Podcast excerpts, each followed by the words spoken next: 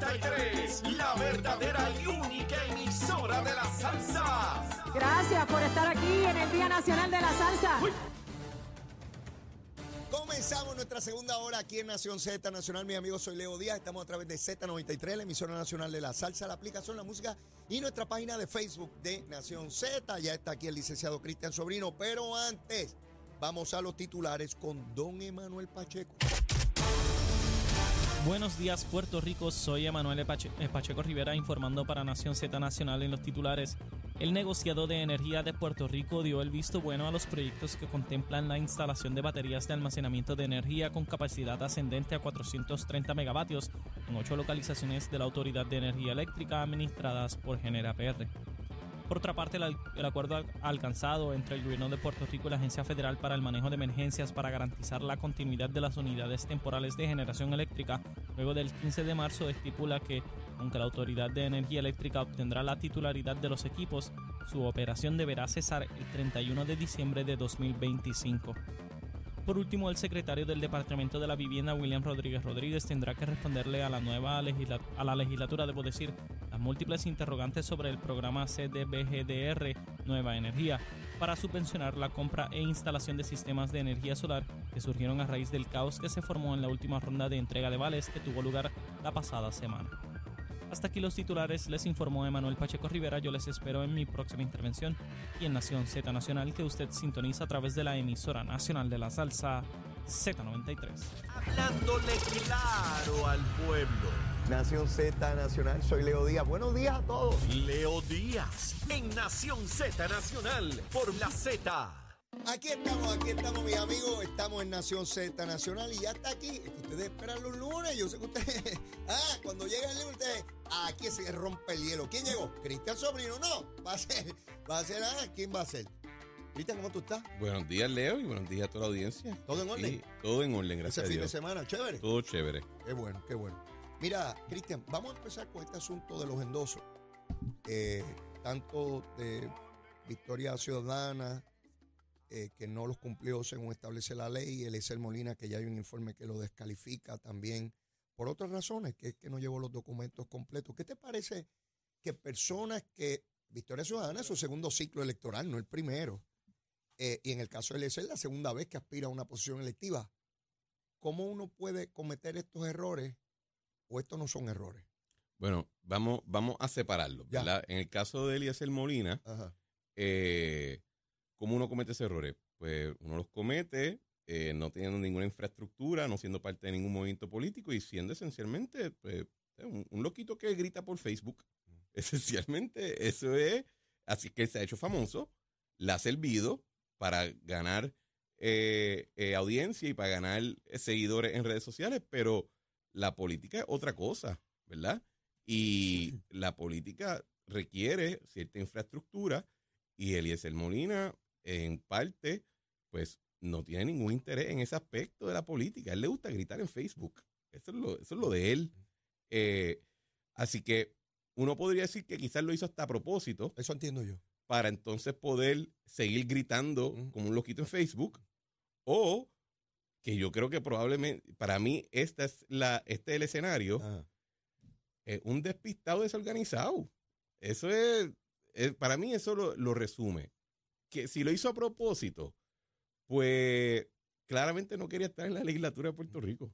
Ahora vamos a ver si va a correr su campaña writing o lo que sea, veremos a ver. Pero este es el tipo, esta persona Mm. está utilizando nuestro proceso político que nosotros utilizamos para escoger líderes como una plataforma para gritar en Facebook. Y esa es la parte que uno tiene que tener bien claro. O sea, él- a él no le interesa ser legislador, a él no le interesa ser gobernador, a él le interesa gritar. Eh, para- y esa parte, eh, yo quiero ver cómo nuestros tribunales reaccionan, porque tradicionalmente, desafortunadamente en mi opinión, nuestro sistema de justicia, justicia ha sido demasiado laxo con la desobediencia de ciertas reglas, eh, incluyendo muchas veces la electoral. Si tú miras, Eliezer Molina no iba a conseguir los endosos para estar en la papeleta de la gobernación. Él llevó una demanda y el tribunal se lo, se lo, se lo validó. Así que esto es parte del modus operandi, esto no es nada nuevo con él. Porque de nuevo, él no le interesa ser político, le interesa ser un loquito en Facebook gritando. Entonces, en el caso de Victoria Ciudadana, Antes que pases a Victoria Ciudadana, el artículo que publica el periódico El Nuevo Día hoy valida exactamente lo que tú acabas de plantear porque dice que cuando él llegó allí pidiendo que se le autorizara el recoger los endosos, ese proceso solamente se puede dar cuando ha cumplido con todo. De hecho, los partidos grandes, PNP y Popular, se, se aseguran de que sus respectivos candidatos hayan cumplido con todo para entonces someterlo a la comisión y se autorice recogido de endosos. Cuando le dicen que no está completo, dice el periódico que él le formó un revolú a dos funcionarios, tú sabes que una independentista y una popular, que hicieron lo que tenían que hacer muy responsablemente. Dijeron, mire, es que esto no está completo. ¿Qué hizo el secretario de la comisión? Dijo, ah, no, pues está bien, eh, dale el expediente a un ayudante especial mío. O sea, él grita, él insulta y los funcionarios de gobierno se repliegan. por- porque se ha convertido en un modus operandi leo en Puerto Rico. Y en muchas otras partes, no solamente nosotros. Pero aquí lleva, ya tiene una tradición Ajá. de que sea, si si, yo al- grito- si algo no te sale bien, tú gritas. Ajá. Y como, no sé, quizá una cuestión eh, eh, de el deseo de todo ser humano de ser una buena persona, pues le buscamos la quinta pata al gato. Y si tú miras, nuestros procesos muchas veces son esta cuestión súper bizantina, con muchas reglas y subreglas y, y, el- y- y la razón es porque está respondiendo que cada vez que alguien hace un llorado, pues hay que buscarle una nueva excepción. Entonces no hay regla, lo que hay es excepciones. Eh, y si no está la tuya, pues grita que te la van a dar. Y eso es lo que estamos viendo ahora. Y después entonces lo movemos a Victoria Ciudadana y yo encuentro que es un fenómeno similar, excepto con un agravante. Y llego al agravante ya mismo. Victoria Ciudadana, desde su fundación, Ajá. es también un Yori Party. Si tú miras, ellos también quedan en la papeleta porque llevaron un caso eh, en el 2020 también cuestionando la legitimidad de los procesos. Cuando no ganan la elección en San Juan, demandan diciendo de que se les robaron la elección. Al día de hoy, ellos no admiten que Miguel Romero ganó de buena lid. No, no lo hacen. Y no fue como que le ganó por, por qué sé yo, 100 votos o algo así, que nadie sabe. dónde- Le ganó por 3%. O sea, No fue. Esto no es el caso aquel de los 80. Sí, el de esto no es lo- Navedo por esto no es 28 los- esto no es los PIBA, o sea, 3%. O sea, es- es- hoy en día en Puerto Rico no hay por 3%, te dan una tunda. Y tú has visto que el modus operandi en todo momento es cada vez que se le aplica una regla, gritar. Porque ellos no creen en la legitimidad del sistema. Esa es su filosofía. La razón de ser es que ellos dicen que todo lo que te rodea, el aire que tú respiras está corrompido por el bipartidismo corrupto, ¿verdad? Es el talking point. Eh, y siempre que puedan van a dar ese grito. El agravante yo creo que es el siguiente Ajá. ellos son un partido, entiendo que cualificado y certificado, y, se, y hay fondos públicos Ajá. que se gastan en darle a ellos una estructura en la Comisión Estatal de Elecciones. Entonces, que tú recibas fondos públicos y tú no puedas posiblemente cumplir con el proceso, y digo posiblemente porque yo no conozco los revoluciones de los reglamentos, y, eh, yo no conozco el proceso electoral, así que hay una demanda. Ujú. Nadie me ha dicho el argumento de por qué esa demanda no es, no es legítima. Eso le toca a ellos en el tribunal. Pero si en efecto la demanda es legítima y prevalece, que se hayan gastado fondos públicos para mantener un personal en la Comisión Estatal de Elecciones que no cumple con las mismas reglas de la Comisión Estatal de Elecciones, es una, es una barbaridad, es un agravante. Eh, y entonces, ¿quién, ¿quién se puso en esa situación al final del día? Ellos. Ellos. Si había una. Esto se lo lleva diciendo a ellos por semanas, aparentemente. Ellos decidieron que no. El PIB cumplió, hizo su asamblea en diciembre, por lo tanto radicó un solo candidato. Si radicas un solo candidato para la posición antes del mediodía del 2 de enero, no tienes que recoger endoso porque hay uno solo. Pero si tienes primarias y lo haces internas después del el mediodía del 2 de junio, tienen que buscar endosos. Bueno, y lo que ha salido también en otros medios es que de algunos de los candidatos que pueden ser descalificados ahora dijeron, mira, yo creo que yo tengo que buscar endosos. No tengo ningún problema, vamos a hacerlo. Y todo el mundo dijo, no, no, no lo hagamos. Así que imagínate que Sí. si tú eh, tienes que confiar en, este, en esta persona que le estamos de nuevo pagando con fondos públicos y tú pierdes tu candidatura, eh, llora ante los ojos de Dios. Y si fuera otro tipo de partido, te puedo admitir que todavía pienso que se debe aplicar la regla según está escrita, sí, sí. pero quizás me daría un poquito de pena si le sale mal.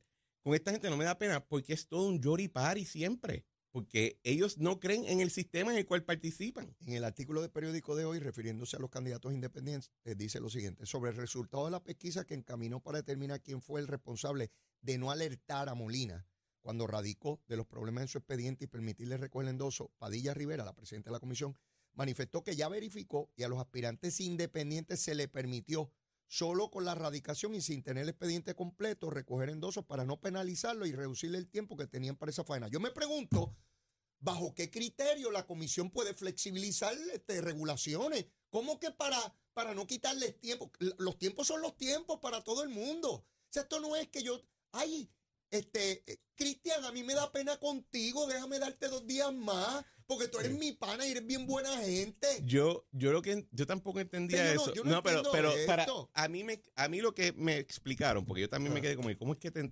permiten buscar endosos si no diste los papeles esenciales?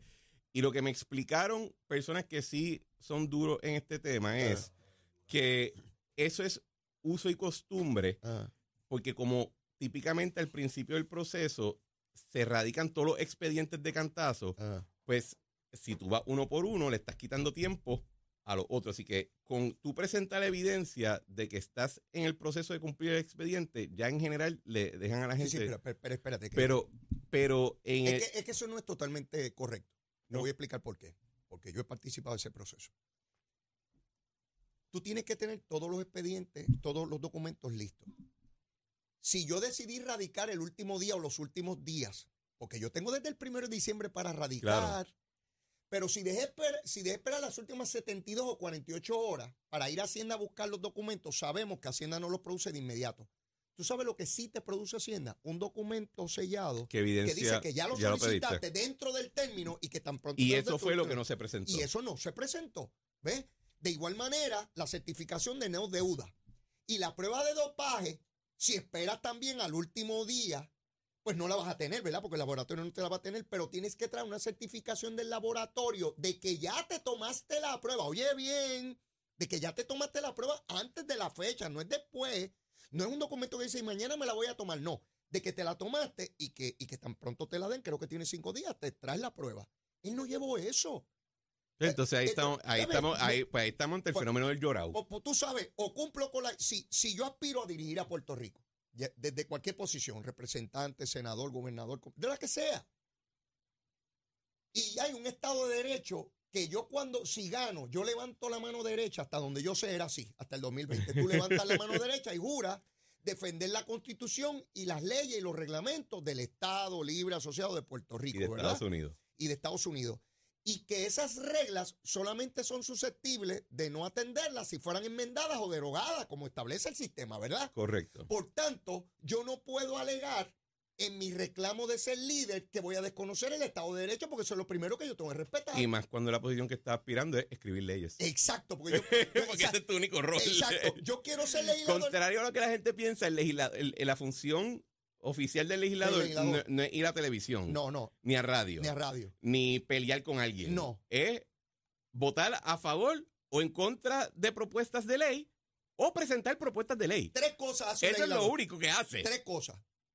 Aprueba leyes, enmienda leyes o deroga leyes. Eso es todo lo que hace un legislador. De hecho, ni hace eso.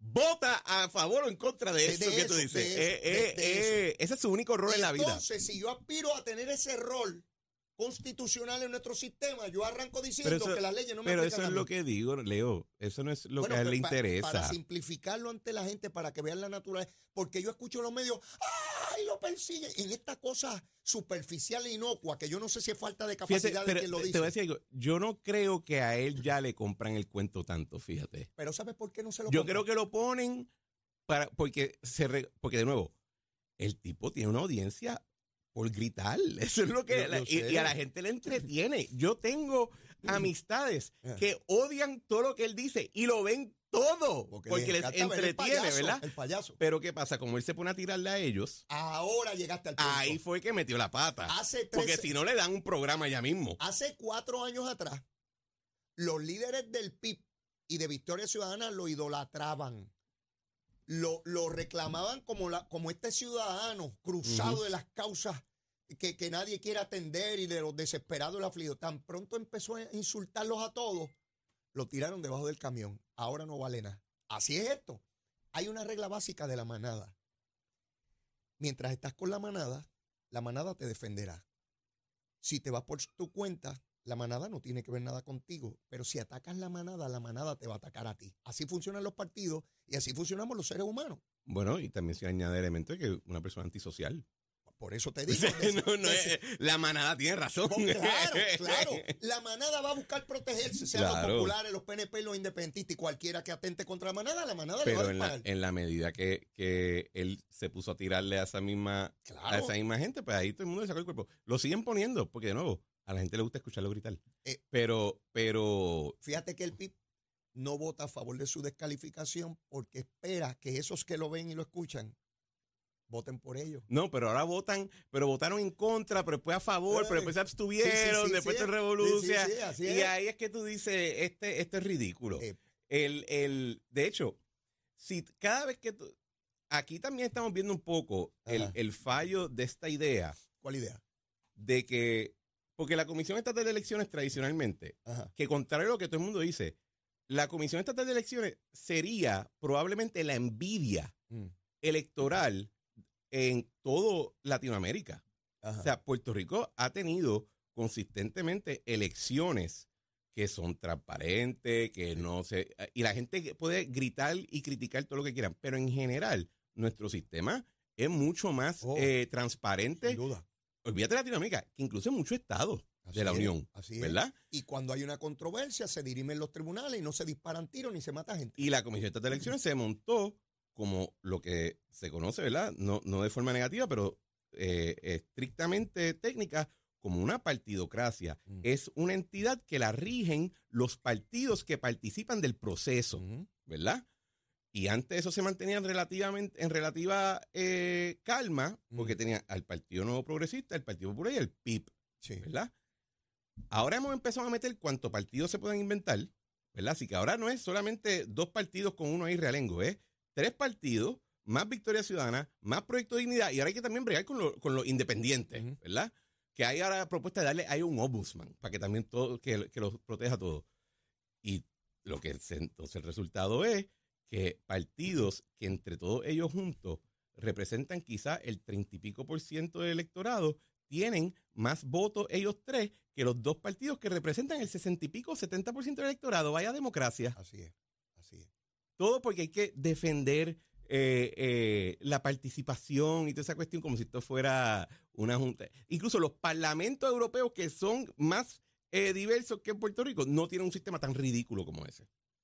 Ahí estamos, esas son las controversias que están vigentes, ya veremos. Ah, y no se ha certificado el informe de Eliezer porque el secretario, la persona que brega con esto, está en Centroamérica viendo un proceso electoral de qué sé yo cuánto. Eso hay que examinarlo, porque ¿cómo me van a decir a mí si la persona no está en Puerto Rico?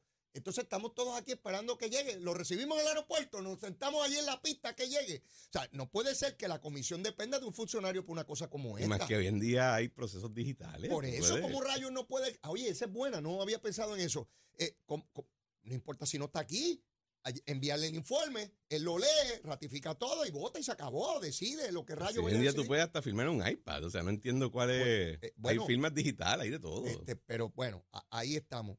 Y el caso de, de Victoria Ciudadana, sobre los endosos. Ah, Proyecto Dignidad, en uno de los distritos representativos tenía tres candidatos. y retiró dos ahora. Retiró dos porque saben que lo No hicieron mal. Creen, creen que subsanan, creen que subsanan. Pero se montaron en la guaguita de Victoria. Bueno, claro, ellos ese- dijeron, ellos dijeron que, que Victoria Ciudadana tenía razón. No porque los quieran, porque ellos no se quieren. Para nada. Otra vez la política Claro. hace aliados. Ah, Ah, toda la cosita.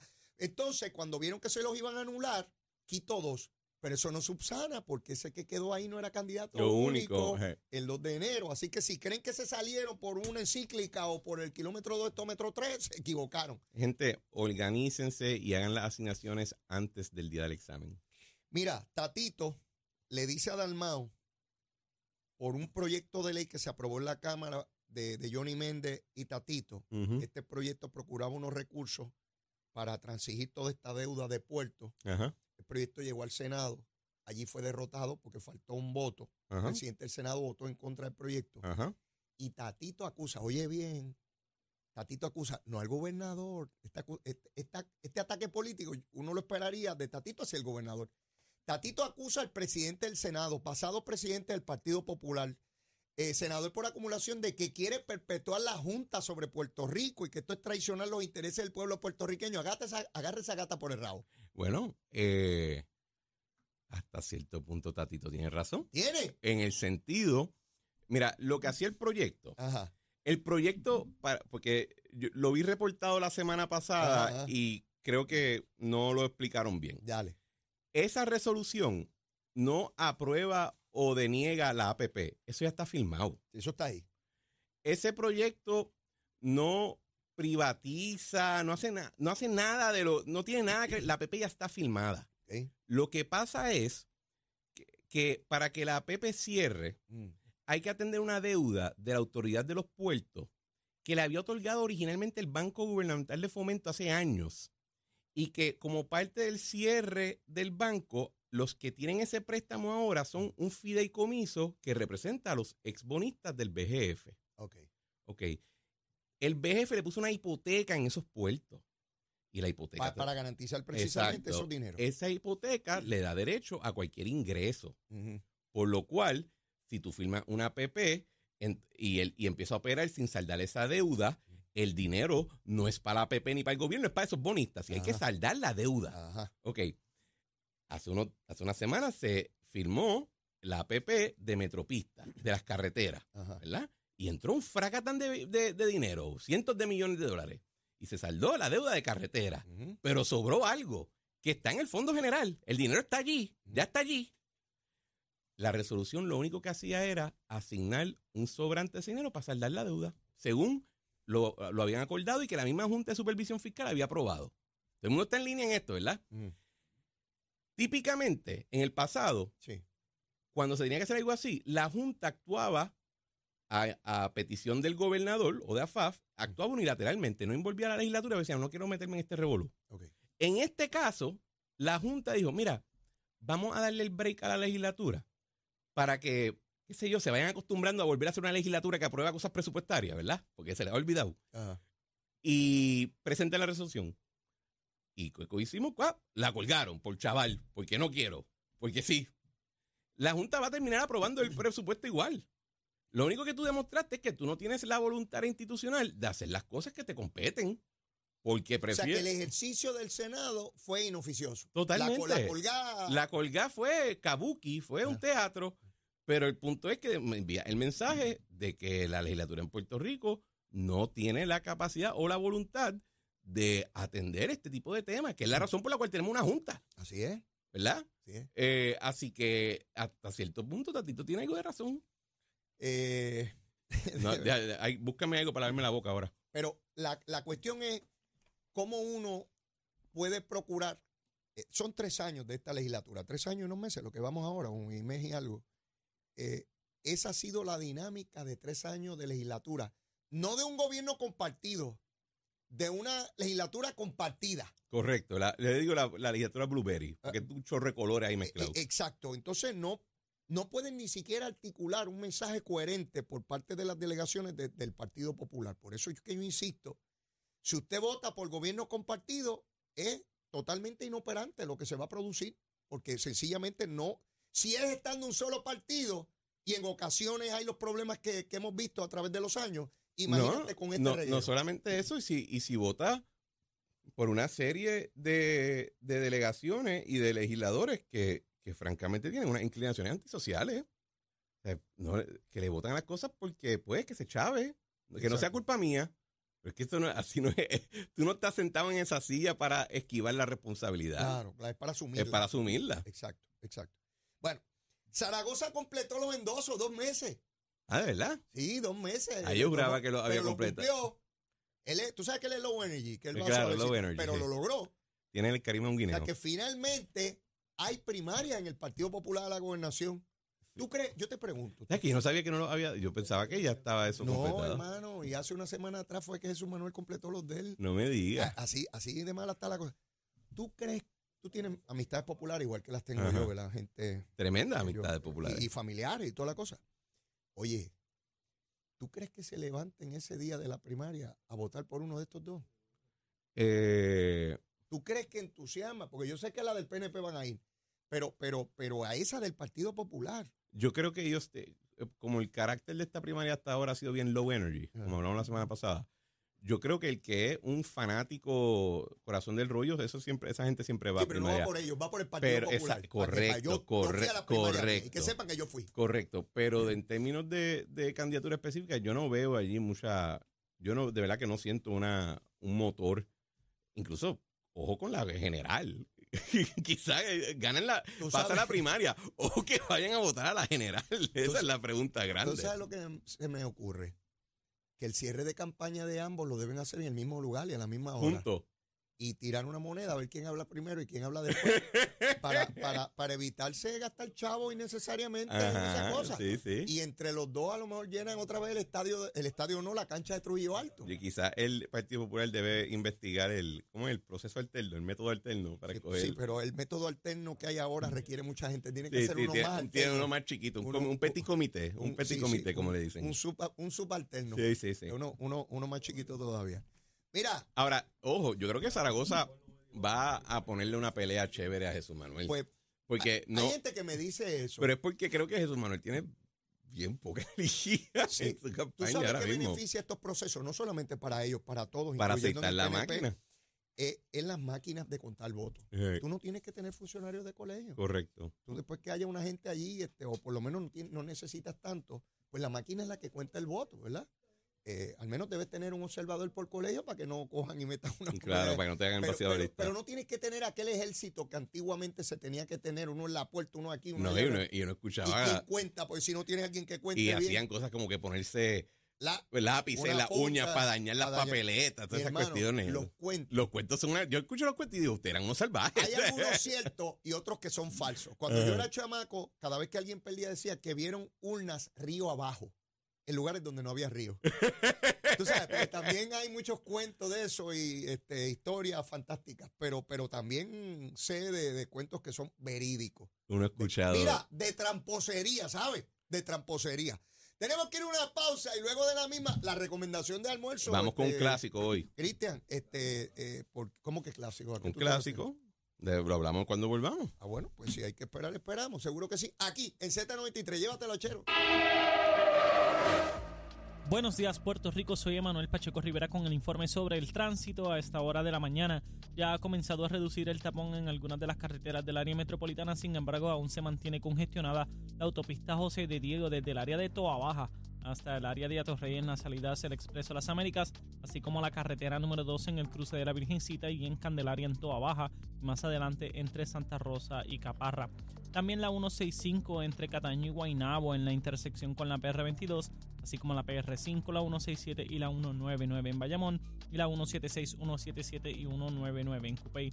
Además, la autopista Luisa Ferré ya está más habitual con su tapón frecuente en la Montelledra y en la zona del Centro Médico en Río Piedras y más al sur en Caguas, así como la 30 desde la colindancia de Juncos y Gurabo hasta la intersección con la 52 y la número 1. Hasta aquí el tránsito, ahora pasamos al informe del tiempo. Para hoy, lunes 5 de febrero, el Servicio Nacional de Meteorología pronostica otro día parcialmente nublado, lluvioso y húmedo para el este, el interior y el sur, con aguaceros durante la tarde. Sin embargo, en el área metropolitana, el norte y el oeste se espera un día parcialmente soleado, aunque no se descartan chubascos pasajeros. Hoy tenemos vientos del sur con velocidades de 9 a 15 millas por hora y algunas ráfagas que sobrepasarán las 30 millas por hora. Las temperaturas máximas estarán en los medios a altos 80 grados para todo Puerto Rico, excepto para el norte y el área metropolitana, donde se alcanzarán los bajos 90 grados. Hasta aquí el tiempo les informó Emanuel Pacheco Rivera. Yo les espero en mi próxima intervención aquí en Nación Z Nacional, que usted sintoniza a través de la emisora nacional de la salsa Z93.